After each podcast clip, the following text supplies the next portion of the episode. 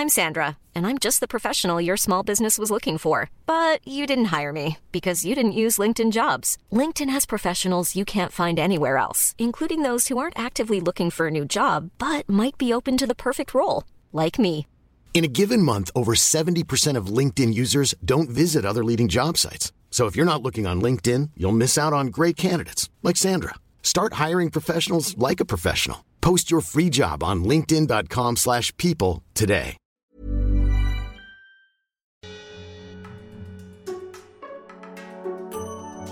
Et je suis ravie de vous retrouver pour ce premier épisode de 2020 de Raconte.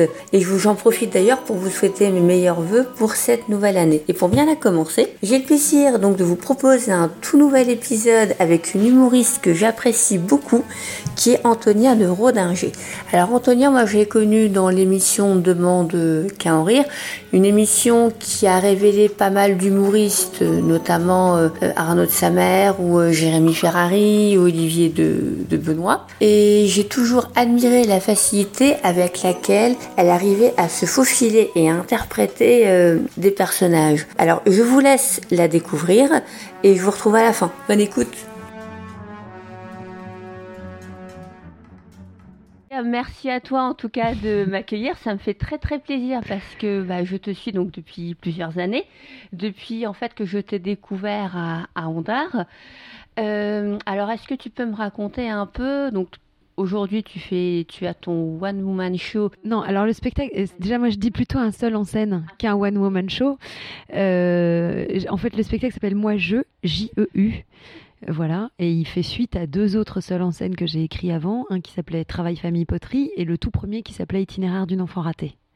D'accord. Et c'est un, un, spectacle, si ma mémoire est bonne, que tu as construit sur la base de l'improvisation, je crois. Oui, en fait, euh, parce que moi déjà, je suis une enfant de l'impro. Hein. Euh, j'ai commencé l'impro en marge de mes études de lettres puis de sociologie. Euh, j'ai fait de l'improvisation à Strasbourg dans une ligue d'impro qui s'appelle La Lolita, dont, dont, je fais partie des premiers membres. Euh, je fais pas partie des membres fondateurs, mais je crois que je suis arrivée dans la ligue alors que les statuts n'étaient pas encore déposés à Strasbourg. Et donc, euh, au bout de quelques années, à force de faire de l'impro, j'ai été poussée un peu par mon entourage artistique essentiellement à me lancer dans le seul en scène parce que je faisais partie de ces gens qui en impro prennent un peu toute la place et, euh, et, à la fois ça peut être euh, enrichissant pour le public mais très compliqué pour les autres joueurs. Puis euh, j'avais peut-être pas le courage de me lancer toute seule et du coup j'ai écrit un premier spectacle dans la douleur puisque je l'ai écrit face à la caméra, seule dans une pièce, à me filmer pendant des heures en train de faire la schizophrène devant mon, mon objectif, puis devant un ordinateur, seul à tapoter des trucs que je trouvais insipides, etc. Puis au bout d'un moment, après cette première naissance de spectacle très compliqué, je me suis dit mais en fait le milieu et le, contexte dans lequel j'écris le mieux, c'est en public. Puisque finalement, dès qu'il y a un petit auditoire, tout d'un coup, les, synapses se connectent et on est beaucoup plus prolixe, beaucoup plus spirituel quand on sait qu'on a potentiellement un auditoire devant soi. Et donc, j'ai commencé à écrire mes deux autres spectacles, donc Travail, Famille, Poterie, puis Moi, Je, en improvisant. Alors, c'est paradoxal parce que si moi je mets à ta place, j'aurais encore plus peur d'être en construction devant le public parce que le risque de vider, de te louper, il est élevé vu que tu es toujours dans la création en fait. Oui, mais c'est un contrat en fait. C'est-à-dire que le public qui vient voir ces spectacles, je ne parle pas non plus d'une quantité de spectacles énorme. Je sais que Jamel a fonctionné un petit peu comme ça sur son dernier spectacle en disant qu'il faisait une tournée en impro où il allait commencer à choper un peu des idées, etc. Moi, l'idée, c'était vraiment de faire deux, trois dates en improvisation avec un maître de jeu qui cadre le spectacle et qui fait que c'est un spectacle qui est quand même recevable pour le public. Mon idée à moi dans ce spectacle-là, c'est pas de revenir 20 fois sur le même sketch et de faire quelque chose d'ennuyeux pour le public. Mon idée, c'est vraiment de dire, bah, voyons ce que ça donne sur des premiers jets, où là, en l'occurrence, bah, j'ai un public qui vient, qui paye une place à un tarif euh, dérisoire en général, hein, c'est aux alentours de 5-10 euros maximum. Le public vient assister à un spectacle d'improvisation dans lequel moi, j'ai un maître de jeu, en l'occurrence Marco Mayer, qui est un peu mon compagnon de toujours en improvisation, qui lui, pour le coup, est le fondateur d'Inédit Théâtre et de la Lolita. L'Inédit Théâtre, c'est la Lolita, donc c'est la Ligue d'improvisation. Alors, la Ligue, la Ligue d'impro Elle existe toujours, c'est la Lolita, la Ligue ouverte et libre d'improvisation théâtrale d'Alsace. Et puis il y a Inédit Théâtre, qui est une compagnie qui est née de la Lolita, dont les premiers membres étaient des membres de la Lolita et euh, qui a été fondée par Marco Mayal, qui est la première compagnie professionnelle d'improvisation à Strasbourg. Voilà. Et moi, j'ai fait partie de cette compagnie très rapidement et, euh, et j'ai toujours trouvé que Marco avait une vraie intelligence de jeu, euh, de recul par rapport à ce qui est en train de se passer, les enjeux de la scène, de dramaturgie, euh, l'intérêt de où il peut faire aller le comédien. Et du coup je, je trouve que c'est un œil extérieur assez formidable. Donc en général c'est avec lui que je travaille quand je dois préparer mes spectacles. Je lui donne quelques pistes. Je lui dis voilà j'aimerais travailler sur peut-être euh, le corps. Par exemple j'avais un sketch dans mon ancien spectacle sur le nombril et je lui avais dit j'aimerais bien faire un sketch sur le nombril il me dit mais pourquoi? Je lui dis bah parce que pour moi le nombril c'est une cicatrice originelle, c'est une cicatrice que tout le monde a et qu'on partage et je trouve que c'est drôle de se dire qu'on a une cicatrice et que c'est un peu notre notre lien à la mère, enfin à la matrice, euh, à notre vie d'antan. On est parti là-dessus, ça donnait un sketch complètement barré où je fais une espèce de professeur, on ne sait pas si c'est un homme ou une femme, sur Arte qui fait une conférence sur le nombril avec des, des références complètement débiles. Enfin voilà, et c'était un sketch euh, né comme ça d'une impro dont j'avais donné au moins la base au maître de jeu. Et maintenant, en fait, la façon dont, je fonctionne, c'est qu'une fois que j'ai filmé deux, trois soirées, puisque je filme tout, je dérush, donc je regarde tout ce que j'ai fait, je note mot à mot tout ce que j'ai dit, je note les, les, les, didascalies, le- les, indications de ce que j'ai fait sur scène, si je me suis penchée, si j'ai fait un haussement de sourcil, etc. Je fais des petites notes, donc ça, ça me prend un temps fou. Et, euh, et une fois que j'ai terminé ça, je, je surligne ce qui me semble intéressant. J'identifie des sketchs, parfois il y en a 12 sur une soirée, je vais en retenir 3 qui me semblent vraiment intéressants. Il y a certains sketchs qui fonctionnent parce que c'est de l'impro et qui ne fonctionneront pas si ça n'en est pas. Parce que le public a une certaine bienveillance, une certaine clémence vis-à-vis de l'impro, mais n'en a pas forcément vis-à-vis d'un texte écrit. Le public est, attend d'un texte écrit euh, qu'il ait une qualité euh, littéraire, une profondeur, etc., qui, qui peuvent être totalement absents de l'impro. C'est pas très grave, parce que justement, euh, c'est- un brouillon. Donc on peut accepter qu'un brouillon soit brouillon, mais on peut pas accepter qu'un texte écrit terminé soit brouillon. Et après, comment ça se passe? Donc, sur cette base-là, donc tu déroches, tu as, tu as un script et après, tu pars en tournée. Ce qui se passe en général, c'est qu'une fois que j'ai travaillé ces, ces- ces quelques sketchs, que j'en ai identifiés sur, sur mes soirées, on va dire j'en identifie 8 en gros, ces huit sketchs, je vais les retravailler à l'écrit d'abord, longtemps, parce que euh, parfois je me rends compte que euh, eh ben il y a un bout de sketch qui pourrait très bien aller avec un autre. Je me rends compte que bah, il y a quelque chose sur quoi j'ai travaillé, finalement ça fonctionne pas, donc ça me prend un peu de temps. Et puis après, une fois que j'ai euh, cette substantifique moelle et que j'en ai, une- on va dire 7, 8 sketchs à peu près écrits, eh ben il manque quelque chose pour que ça fonctionne. Il suffit pas d'enfiler les perles. Il faut trouver un Il lien. faut trouver euh, les petites perles qu'on met entre les grosses perles. Il faut trouver euh, euh, qu'est-ce qui relie ces perles, quelle est la couleur générale du, du collier ou du bracelet, comment est-ce qu'on a envie de l'ordonnancer, quelle, quelle perle on met à côté de quelle perle pour pas que ça jure, pour pas que ce soit redondant, euh, que tout ne soit pas d'un même ton l'un derrière l'autre. Donc on équilibre euh, les sketchs longs, les sketchs courts, on essaie de trouver euh, quelle est l'âme du spectacle et là c'est à ce moment-là qu'intervient le, le metteur en scène. Si tu veux, c'est toute la difficulté quand tu travailles comme ça, c'est de trouver quelqu'un qui comprenne où tu veux aller et comment tu veux aller. Puis c'est vraiment, euh, je vais dire, l'autre partie de toi, c'est pas exactement ça, mais qui, qui te cerne assez bien pour t'aider à aller dans la direction. Oui, je pense que je pense que c'est cerner euh, mon travail, mais c'est aussi euh, cerner les lacunes, cerner les, les écueils dans lesquels on tombe assez vite quand on a l'habitude de faire de la scène, euh, les facilités sur lesquelles on a tendance à aller, et, et peut-être avoir voir quelque chose que nous-mêmes on n'a pas vu en fait. En l'occurrence, moi, je travaille avec Olivier Citruc, qui est plutôt connu pour être acteur de cinéma et de théâtre, mais Olivier, c'est quelqu'un qui, je trouve, a bien trouvé avec moi un équilibre dans le sens où il n'est pas metteur en scène, mais il a quand même une très grande expérience du théâtre et de la scène. Et ce que j'ai trouvé appréciable avec lui, c'est qu'il a jamais été invasif dans mon travail, parce que concrètement, le vrai metteur en scène de mes spectacles, c'est moi, parce que je viens de l'impro et qu'en impro, on apprend à être simultanément auteur, metteur en scène et interprète de ses propres textes. Et euh, on n'a pas forcément une grande flexibilité par rapport à une, intervention extérieure. On a un côté un peu euh, démiurge, Deus ex machina, qui fait qu'on a toujours l'impression d'avoir la science infuse et de savoir faire les choses. Alors c'est à la fois un avantage parce qu'on on se suffit à soi-même, et c'est en même temps euh, un peu dangereux parce que parfois on a du mal à écouter ce que les autres peuvent nous apporter. Donc il va suggérer des choses, mais c'est moi qui vais les amener. Et au bout du compte, ce qui est, ce qui est chouette, c'est que c'est le metteur en scène, c'est le regard extérieur. D'ailleurs, il est venu voir le spectacle 70 fois. Euh, et à chaque fois, il a des petites notes. Et il me note ce qu'il aime et ce qu'il veut que je garde et ce qui, est, ce qui lui semble bien. Et moi, j'aime ce travail avec lui. En tout cas, ça me convient assez bien. Et justement, tu parlais de personnages. Ce qui fait que, à l'époque d'Ondar, je t'avais différencié des autres, c'est justement ta capacité à avoir ces personnages. Alors, je, je n'ai même que des personnages. Voilà. Parce que, parce que justement, il, m'est- je- il m'est impossible d'être moi-même sur scène. Parce que d'abord, je trouve que ça n'a aucun intérêt en ce qui me concerne. Et puis, euh, parce que je suis euh, pas du tout. Je, suis très fan de stand-up. hein. Je regarde beaucoup de gens qui parlent d'eux-mêmes et j'adore euh, des gens comme Marine Bausson, comme Verino, comme les comédiens qui sont issus du Jamel Comedy Club, etc. Moi, je, trouve cette capacité à arriver à faire rire les gens en leur parlant, les, emmenant dans une dans- dans une atmosphère très joyeuse et très très très proche comme ça. Moi, c'est quelque chose qui me plaît beaucoup. Mais je ne suis absolument pas à l'aise avec ce avec ce mode-là. Je fais beaucoup de présentations de soirée. Je suis beaucoup sollicitée pour être euh, maîtresse de dans des événements privés. Ce qui fait que c'est un exercice que je pourrais potentiellement faire. Mais ce qui moi m'amuse, ce qui moi me stimule et ce qui me permet à mon avis d'être beaucoup plus pertinente,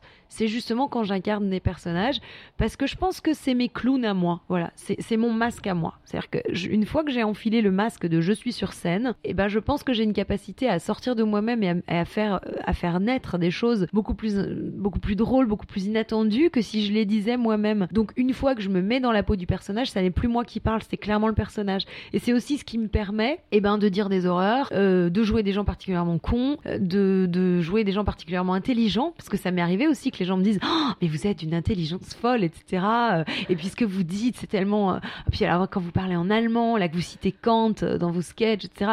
Je fais l'universitaire. Je cherche une citation de Kant en allemand, je la prends par cœur, j'essaie de trouver une citation qui colle avec le propos, et puis je vais faire une, une citation dans un sketch où je joue une miss à moitié débile au début, puis qui devient intelligente au fur et à mesure du sketch. Et, et mon, mon, ce que je trouve drôle dans, ce, dans ces moments-là, c'est mon côté, euh, mais totalement euh, imposteur. Je suis une imposture. Pas là, moi, je ne suis pas là. Ce qui, ce qui me permet de leur faire dire tout ce que je veux, des choses bêtes ou des choses spirituelles. Aujourd'hui, donc tu joues ton spectacle, tu fais toujours de l'impro. Qu'est-ce que qu'est-ce que c'est ton activité en ce moment? En ce moment, mon activité, c'est l'activité que j'ai toujours eue depuis que je suis intermittente du spectacle. Moi, j'ai jamais mis tous mes œufs dans le même panier. Quand j'ai commencé à faire de l'improvisation et à être payée pour mon travail, euh, j'ai commencé en marge de, de ça à faire des voix, beaucoup. Alors de la publicité au début, puis euh, du doublage pour Arte.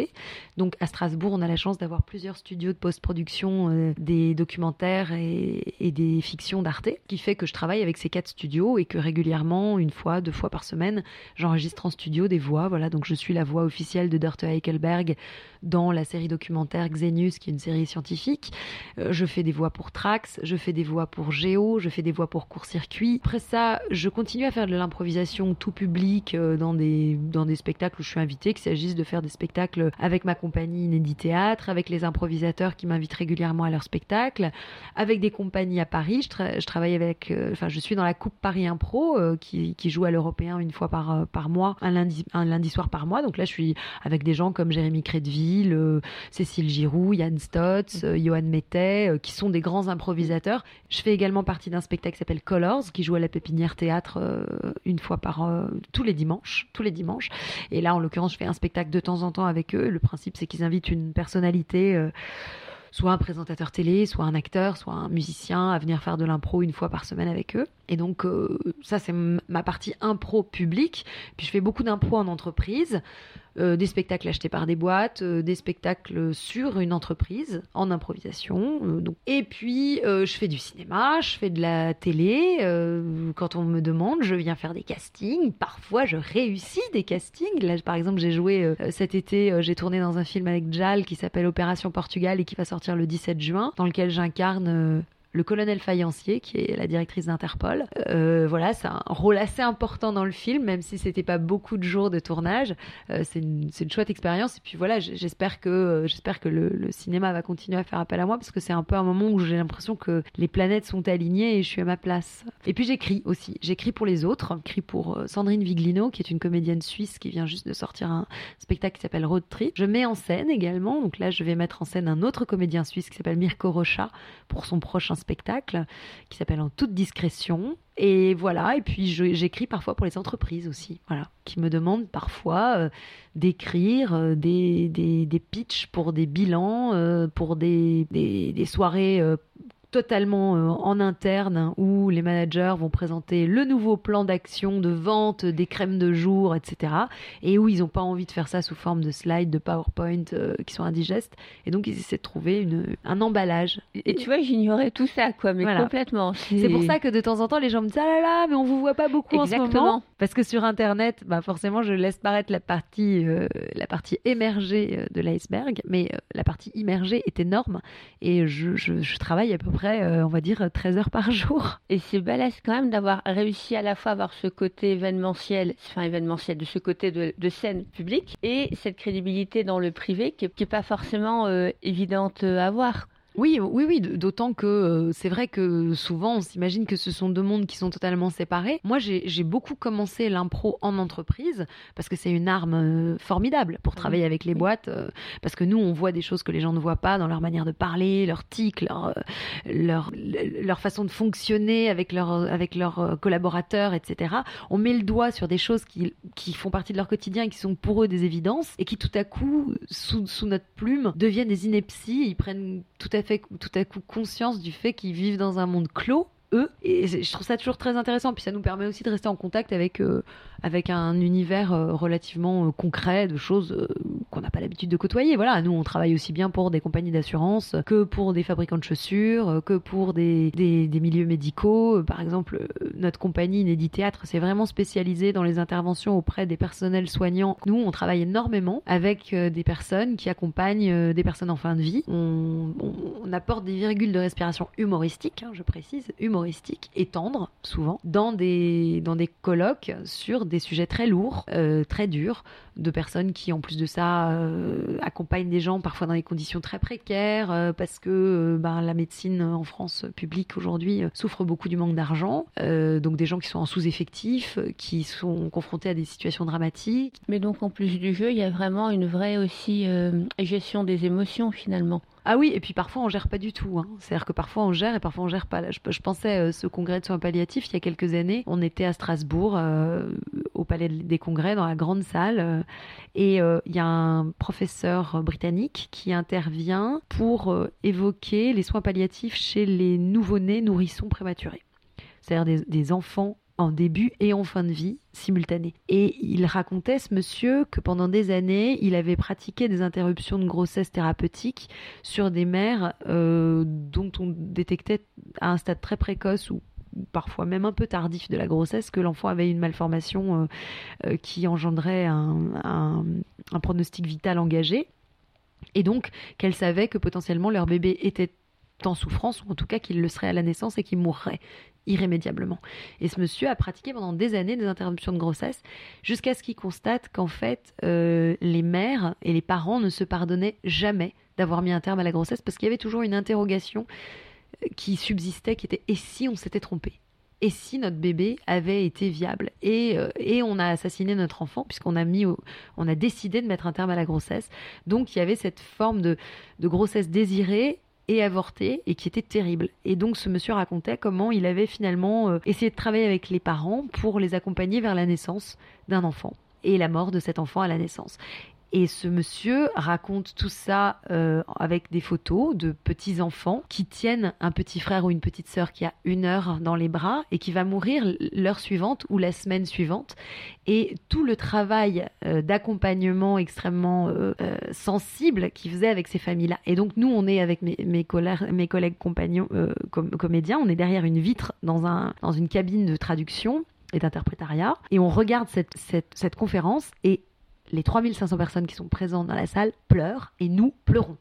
Et nous savons qu'à la fin de cette intervention, on doit faire une improvisation sur ce thème-là. Et on a évidemment un peu travaillé en amont le sujet de ce qu'on avait envie de traiter et la manière dont on pouvait le traiter, mais on est dans un état émotionnel épouvantable, épouvantable, et, et en même temps et en même temps légitime et, compréhensible, d'autant plus compréhensible qu'on passe devant des gens qui sont confrontés en permanence à ce type de situation. Donc euh, les médecins, les, aides-soignants, les accompagnants qui étaient là, les psychologues, euh, étaient, tous très très émus. Et on a fait un sketch qui a super bien marché et qui a été... Euh, ovationné et qui est resté dans les annales de, cette, de, de, de, toutes ces, associations d'accompagnement de personnes en fin de vie. Et c'était assez formidable parce que c'est des moments d'émotion où en même temps on se dit on a un savoir-faire, on a une humanité, et puis on met tout ça ensemble et on permet de faire naître bah, quelque chose de beau, quelque chose de, vraiment qui a de la valeur. Alors ça restera très intimiste, hein, parce que personne,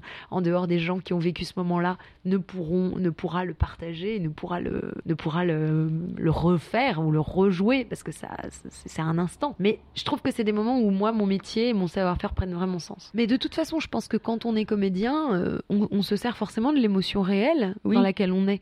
Je trouve que c'est ça aussi qui donne du, qui donne du vrai à ce qu'on est en train de faire. Quand je joue, je suis. Je, je joue pas à être, je suis sur l'instant que je suis celle tu es que le personnage que tu incarnes. Voilà, c'est c'est valable dans les moments où on joue des choses comiques comme dans les moments où on joue des choses tragiques et là en l'occurrence, je pense qu'il faut pas se perdre moi je garde quand même toujours une distance et je suis capable, une fois que je sors de scène, de revenir à la réalité et de me distancer par rapport à ce que je viens de vivre. Mais ça n'empêche pas qu'on prenne de temps en temps des gros coups d'émotion sur des, sur des moments comme ça. Je voulais revenir aussi un peu avec toi sur toute la période de On demande qu'à en rire. Quels souvenirs tu en gardes toi? Alors moi j'ai sou des souvenirs euh, très mitigés d'On ne demande qu'à en rire dans le sens où c'était vraiment un, un yo-yo émotionnel permanent en ce qui me concerne. Hein. Parce que je pense que justement euh, Garnier et Santou, pour prendre leur exemple, ils étaient en duo. Ils étaient parisiens, ils n'avaient pas de gamins à l'époque, ils étaient dans quelque chose de très léger, très prolifique, ils écrivaient ensemble. Je pense que ça fourmillait et puis il y avait, il y avait ce moteur-là. En ce qui me concerne moi, ben, je conservais tout ce que je fais déjà maintenant, hein, c'est-à-dire que j'avais euh, toutes les activités que j'ai citées tout à l'heure, plus deux enfants et mes enfants étaient petites, très petites même, et je faisais beaucoup d'allers-retours vers Paris. Et cette émission, en gros, il faut savoir qu'on nous donnait euh, une liste de sujets le lundi et que le lundi suivant, il fallait qu'on présente un sketch euh, élaboré euh, devant des gens qui font la tronche au début de ton sketch et qu'il faut dérider. Et les 150 personnes qu'il y a dans l'auditoire ne sont pas celles qui vont voter pour toi. Donc il faut absolument que tu convainques tout le monde. Et moi, je suis arrivée totalement tétanisée dans cette émission parce que j'avais pas du tout envie de la faire. C'est ma productrice qui m'a dit écoute Antonia, regarde les plaquettes de tous les cafés-théâtres de France. Il n'y a que les gens passent dans On demande qu'à en rire qui sont programmés. Donc, ça fait deux ans que tu refuses de passer dans cette émission parce que tu ne cautionnes pas le principe d'un jury qui vote et qui critique à la fin d'un sketch ouvertement et qui te descend devant des, centaines de milliers de téléspectateurs. Mais dis-toi une chose, c'est que si tu ne vas pas dans cette émission, on va avoir beaucoup de mal à vendre ton spectacle et qu'en plus de ça, si tu y vas et que tu, tu vas au casse-pipe, c'est pas très grave. Les gens ont la mémoire très courte sur les gens qui sont tombés, se souviennent surtout de ceux qui ont réussi. Bon, il se trouve que moi j'ai très bien réussi dans l'émission, j'ai fait très peu de passages, hein, euh, proportionnellement aux autres comédiens. Moi, je crois que j'ai fait 18 passages dont j'étais auteur et metteur en scène et 35 en tout dans ceux où j'étais invité, etc. À chaque fois, c'était, euh, on va dire, je, me suis vraiment bien vautré euh, quatre fois sur les 18 passages que j'ai faits, avec euh, des bobos plus ou moins graves. Mais ce que je retiens surtout, c'est que, bah, au bout d'un moment, quand tu arrives dans cette émission et que tu as fait trois strikes, on s'est dit c'est de la bombe, après ça, quand tu demandes un maquillage spécial, on t'envoie la maquilleuse des effets spéciaux, euh, la, costumière, elle te pond les meilleurs costumes, le décorateur, il te fait les meilleurs décos. J'ai toujours eu des, des, super retours sur toutes les expériences que j'ai faites et j'ai trouvé que pour ça c'était génial parce que c'est un laboratoire dans lequel finalement, même si ça demandait beaucoup d'huile de coude et des grosses suées et des petites nuits courtes, puis une arrivée où t'as dormi 4 heures la nuit précédente et où t'es complètement en stress euh, et finalement tu fais ton sketch, ça cartonne et tu sors de là, c'est une semaine de d'intense qui se termine par un succès et du coup euh, le bonheur. Mais c'était un peu comme la drogue, hein. c'est-à-dire que pendant une semaine on en cherche, on en cherche, on en a, on se sent bien et puis dès que c'est terminé il faut qu'on en retrouve. Et du coup c'était quelque chose d'à la fois euh, très épanouissant et très, compliqué et très toxique, pas que pour moi mais pour mon entourage. Donc je, garde un très bon souvenir de cette émission D'abord parce qu'elle continue à me faire croûter, hein, l'air de rien. Il y a plein de gens qui se souviennent de moi grâce à cette émission qui a vraiment marqué les esprits. Donc je crache pas du tout dans la soupe. Donc tu disais c'était un laboratoire, mais c'était aussi l'opportunité pour toi de, de, créer un réseau, de découvrir aussi euh, d'autres humoristes et autres. J'ai l'impression qu'il y avait un collectif, enfin, c'est l'impression que ça donnait qu'il y avait un collectif hyper fort dans cette émission. Alors je pense que c'est ce que c'est ce que l'émission euh, l'émission On ne demande qu'à en rire donnait le sentiment qu'elle créait un collectif. Oui. Il faut savoir que tous les comédiens qui sont sortis de cette émission, on les connaissait déjà avant, on se connaissait tous déjà avant. Il n'y avait pas d'émission qui permettait aux humoristes de passer à la télévision de façon aussi fréquente, régulière régulière, etc.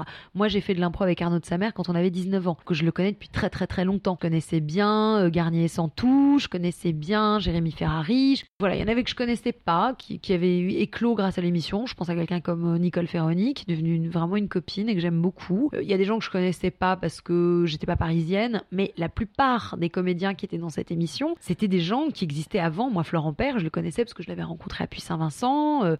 voilà, je, connais, je connaissais tout le monde. Et, et quand les gens nous disent dans la rue, euh, on vous connaît depuis vos débuts, tu dis alors attends, quel début? Parce que les gens te disent on vous connaît depuis on ne demande qu'à en rire. Là j'ai envie de dire mon petit bonhomme on ne demande qu'à en rire c'est 2013 et moi j'ai commencé à faire du seul en scène en 2003. Donc euh, ça fait ça faisait déjà 10 ans que je faisais euh, de la scène seule, hein, j'entends. Et puis j'ai euh, commencé l'impro en 93, donc ça faisait 20 ans que je faisais de la scène quand j'ai commencé On demande qu'à en rire. Et la plupart des gens qui sont sortis de cette émission avec avec les honneurs, par exemple quelqu'un comme Olivier de Benoît, je le connais depuis très très très longtemps. Olivier, je crois que je l'ai rencontré en 2004 à Avignon. et ben tous ces gens-là se connaissaient déjà avant et avaient énormément de scènes avant. on n'est pas tombé du nid. Cette émission, elle, elle a révélé des gens. Le talent, il était déjà là justement, euh, tu réponds à une de mes questions parce qu'à l'époque, je m'étais dit, mais pourquoi on voit pas souvent Antonia? Et j'avais mes enfants et elles étaient petites, elles avaient deux ans et quatre ans. Je, je hein. voilà, je, c'était déjà tellement difficile. Il faut imaginer qu'à l'époque, euh, alors elles étaient peut-être un tout petit peu plus grandes, elles devaient peut-être avoir 4 et 6. Mais quand elles avaient 4 et 6, euh, il faut imaginer que moi, de temps en temps, j'étais pas là et j'écoutais des messages au répondeur où j'avais ma petite fille de 4 ans qui pleurait au téléphone pendant 4 minutes en me disant Maman, je veux tu rentres à la maison, maman, pourquoi t'es jamais là Maman? Alors là, moi j'écoutais ça au téléphone, j'étais dans le train. Et c'était affreux, quoi. C'était affreux parce que ça a duré pratiquement un an pendant, une année où je, turbinais parce que je me disais je, veux arriver à, passer ce cap. En plus de ça, bah forcément, quand on a des gamins, surtout quand on est une femme, on va pas se mentir, euh, on est obligé de mettre de côté euh, tout un tas de, choses pour s'occuper de ses enfants et pour être une mère digne. Voilà. Et je pense, je pense honnêtement que je suis une super maman, malgré le fait que j'ai été et je suis toujours très absente. Je pense que euh, je, je fais en sorte que quand je suis pas là, la maison tourne euh, j'ai un mari super qui s'occupe super bien des enfants, qui, est à fond pour euh, apporter de la joie dans la maison, etc. Donc je pense que toute cette période où moi j'étais pas beaucoup là, lui, il a vraiment apporté beaucoup de soleil et beaucoup de, beaucoup de lumière à la maison. Et je pense que tout ce que j'ai pu faire, j'ai pu le faire grâce à lui, euh, grâce à son accompagnement, grâce au fait qu'il a, il a toujours fait en sorte que les enfants se sentent bien équilibrés, même quand j'étais pas là. Et puis en plus de ça, moi, je toujours fait en sorte que quand je suis là, on est, euh, on est dans, dans la bonne bouffe, les sorties, on va au restaurant, on va au cinéma, on en profite. Voilà, donc quand je suis là, c'est aussi un peu la fête, quoi. Oui, parce que je m'étais dit aussi, ça doit être compliqué en tant que mère de famille quand tu, bah, quand tu lances un nouveau spectacle. Forcément, tu es obligé de passer par euh, un lancement sur Paris non, pas du tout. Pas toujours. Non, non, non, non. Alors, euh, on revient beaucoup hein, sur cette idée du lancement obligatoire à Paris, parce que d'abord, c'est extrêmement cher de jouer à Paris. Hein. C'est des locations de salles, hein, ni plus ni moins. Euh, voilà, les, théâtres produisent euh, mon œil. Les théâtres produisent rien du tout. Les théâtres mettent des salles en location ou en coproduction. Mais enfin, c'est de la location déguisée et, et, ça coûte un bras. Alors, autant il peut être à peu près rentable de faire un Avignon, même si c'est très cher également. autant Paris, on revient un peu dessus. Franchement, moi, je, je suis très contente de toutes les programmations parisiennes que j'ai eues. J'ai joué au Théâtre des Mathurins, j'ai joué au Feu de la Rampe, j'ai joué à l'Européen, j'ai joué euh, à la Cigale. Euh, je jouerai un jour, Inch'Allah, à l'Olympia ou au Casino de Paris. Mais enfin, euh, voilà, je, je, désespère pas de faire des grosses grosses salles, mais enfin la Cigale c'est déjà 800 places, hein, je l'ai fait deux fois, mais c'est des locations, c'est des locations donc c'est cher. Paris ça vaut le coup si on veut faire un coup de com, mais on n'a pas obligé, je trouve qu'on n'est pas obligé d'exister à Paris. On est obligé d'exister en télé, ça c'est sûr. On est obligé d'exister éventuellement sur les réseaux sociaux, ça c'est certain. Mais Paris en tant que tel, moi, je, suis dubitative et de plus en plus de producteurs le sont. La tournée, c'est obligatoire. Moi, par exemple, j'ai un public très provincial. J'ai un public de gens qui sont capables de venir me voir dans des salles de 800 places, dans la Pampa, euh, paumée au milieu de la Creuse. Parce que euh, bah, ils ont un réseau, ils ont des salles qui ont des abonnés, qui font confiance aux salles qui programment, etc. Donc moi, je, je- je joue beaucoup dans ce type de, de contexte et c'est ce qui explique aussi que je passe ma vie dans le train. Parce que Strasbourg-Paris, c'est 1h45. Oui. Mais euh, Strasbourg-Bordeaux, Strasbourg-Marmande, euh, Strasbourg-Dax, c'est une autre paire de manches. Et comme je prends quasiment pas l'avion, euh, essentiellement pour des raisons écolo, bah, je suis en train tout le temps. Donc en ce moment, avec les grèves, je suis tellement heureuse. Il y a un sujet que tu avais commencé à aborder et euh, je t'ai pas laissé finir parce que je t'ai posé une autre question. C'est en tant qu'humoriste, est-ce que tu as le sentiment dans ce métier-là qu'être une femme, c'était euh, une difficulté?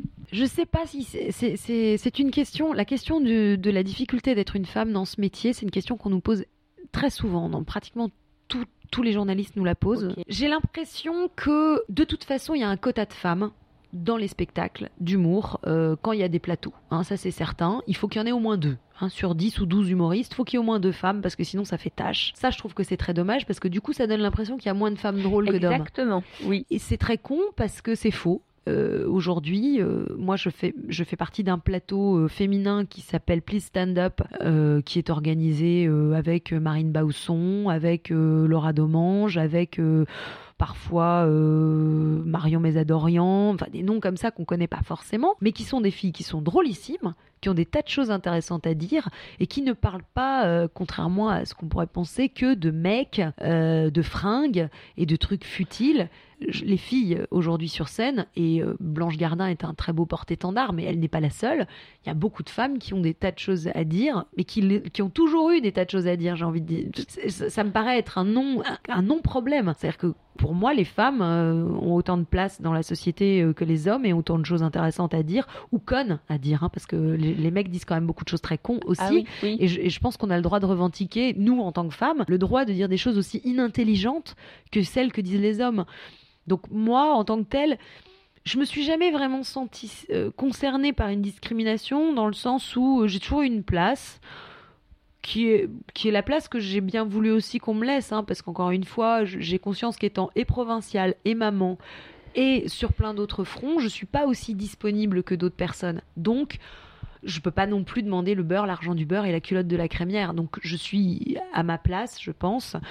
Évidemment, j'aimerais qu'on me sollicite pour des choses plus prestigieuses, plus souvent, euh, mais je crois quand même que j'ai acquis une certaine, euh, une certaine notoriété, une certaine place dans le monde des humoristes, et elle me convient relativement. Je, serais, encore une fois, je serais pas contre euh, passer à un échelon euh, supérieur, mais moi, en tout cas, j'ai pas l'impression que euh, cette, discrimination ou ce poids de mesure, on va dire, il se fasse forcément de façon unanime du côté des hommes. J'ai l'impression que c'est quelque chose qui est comme une, une forme d'inertie. Il y a quelque chose, il y a un train qui est en marche et petit à petit, on arrive à monter dans le train. Nous, les femmes, et petit à petit, ça devient de plus en plus évident. Peut y avoir un équilibre. Parce qu'aujourd'hui, on a le choix entre un 100% meuf, et Oui. là, on a que des soirées, la soirée des filles, hein, donc euh, c'est sympa. Euh, Laissons-les s'exprimer, hein, les greluches. Et là, on est toujours très contente de se retrouver entre nous et on, prouve qu'on est capable de faire des spectacles féminins 100% femmes, 100% humour et très drôle. Et parfois, c'est des plateaux auquel cas, là, on se retrouve à, on va dire, euh, dans le meilleur des cas, un tiers, deux tiers. Dans notre métier, je crois qu'il faut être clair, une femme pour qu'elle existe, il faut qu'elle soit trois fois plus drôle qu'un homme. Et, on va exiger d'une femme euh, plus de profondeur, plus d'intelligence, moins de vulgarité, hein, parce que la vulgarité chez une femme c'est très laid. Euh, donc euh, les mêmes mots dits dans la bouche d'un homme et d'une femme.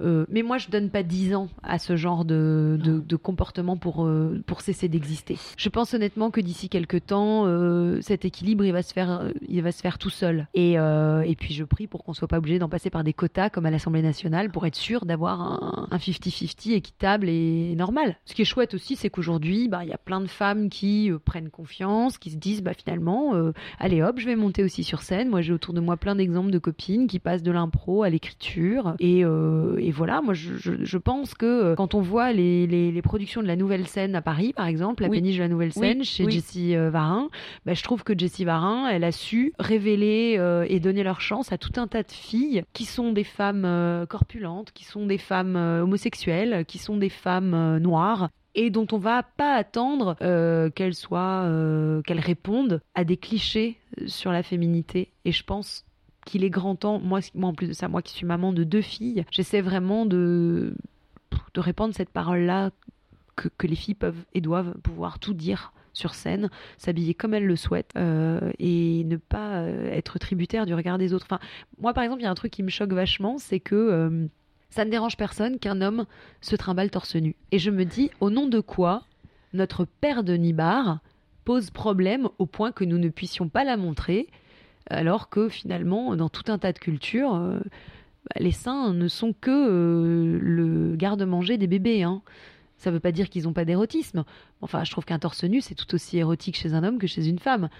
Et, je me dis, euh, peut-être que d'ici quelques temps, euh, on va un peu changer de regard. On va, on va peut-être arriver à lutter contre les clichés sur nos corps, arrêter de, considérer que les femmes sont des vendeuses de bagnoles euh, en puissance simplement par leur physique. Enfin, ça c'est tout un tas de trucs qui me saoulent. De devenir complètement indépendante finalement et de te produire toi-même, c'est un truc qui t'intéresserait ou pas du tout, ce serait trop?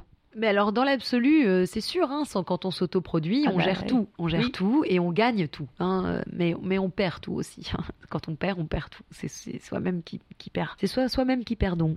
Enfin, on perd. Euh, mais mais c'est un travail énorme. C'est un travail énorme. Et s'autoproduire, ça veut dire engager quelqu'un qui, qui devient le producteur. Voilà, c'est monter sa structure et décider que. Voilà. Et je, je, je suis pas un chef d'entreprise. Clairement, je suis pas un chef d'entreprise.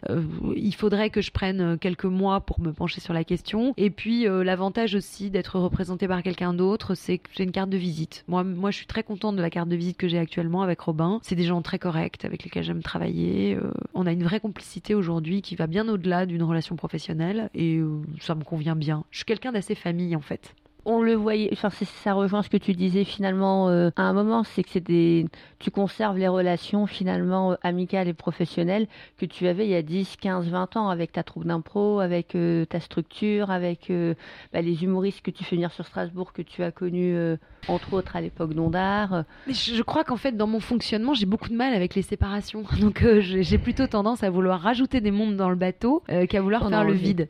D'ailleurs on est chez moi là c'est assez représentatif. chez moi c'est bourré d'objets, il y a plein plein de choses, notamment il y a beaucoup de statues, beaucoup de visages je crois que j'aime bien m'entourer de gens et je, je, suis pas du tout un animal solitaire. Je suis très solitaire sur scène quand je fais mes spectacles, mais il y a plein de monde en même temps sur scène. Hein. On est 24 dans le spectacle actuel. Et je crois que j'aime euh, j'aime avoir du monde autour de moi. Et puis en plus de ça, j'ai un fonctionnement aussi qui fait que je suis euh, assez peu euh, ah, je sais pas comment dire, je suis assez peu rancunière, j'ai souvent des sentiments positifs vis-à-vis des gens. Donc euh, quand on a tous des petits accidents dans la vie, des gens avec lesquels ça marche plus ou moins bien à un moment ou un autre, je, ferme jamais la porte. Je suis toujours dans l'idée que allez, on, a tous des moments où on est plus ou moins fréquentable. moi, je suis assez euh, ouverte à l'idée de rester en contact avec les gens, euh, quoi qu'il arrive, parce que moi-même, je pense que je, je, ne suis pas infaillible. Donc voilà, je suis toujours très entourée. Pour en terminer, une dernière question. Donc si on veut te retrouver, c'est quoi tes prochain spectacle ou euh, Alors le mieux pour me retrouver, c'est d'aller toujours sur ma page Facebook. Hein, la page Facebook Antonia euh, de Randinger, c'est D-E plus loin R-E-N-D-I-N-G-E-R. Je mettrai les liens dans la description. Voilà, Twitter, Instagram, c'est là vraiment que j'annonce tout ce que je fais. Pour les gens qui écouteront le podcast en tout premier, et eh ben, la prochaine date euh, à l'heure à laquelle on enregistre, c'est le 9 janvier 2020 à la scène de Strasbourg, 1 rue Lafayette à Strasbourg avec Ibrahim Malouf en improvisation. C'est Facebook, les réseaux sociaux et et, puis au cinéma le 17 juin avec euh, Jal dans Opération Portugal. Bah merci beaucoup. En Mais je t'en prie Magali. J'espère que cet épisode vous a plu et si c'est le cas, n'hésitez pas à me laisser un commentaire sur iTunes. Je suis toujours ravie de pouvoir lire vos retours et vos remarques. Et si vous voulez en savoir plus sur Raconte, n'hésitez pas à vous abonner à ma newsletter pour pouvoir suivre les nouveautés en avant-première. Alors je vous dis à très bientôt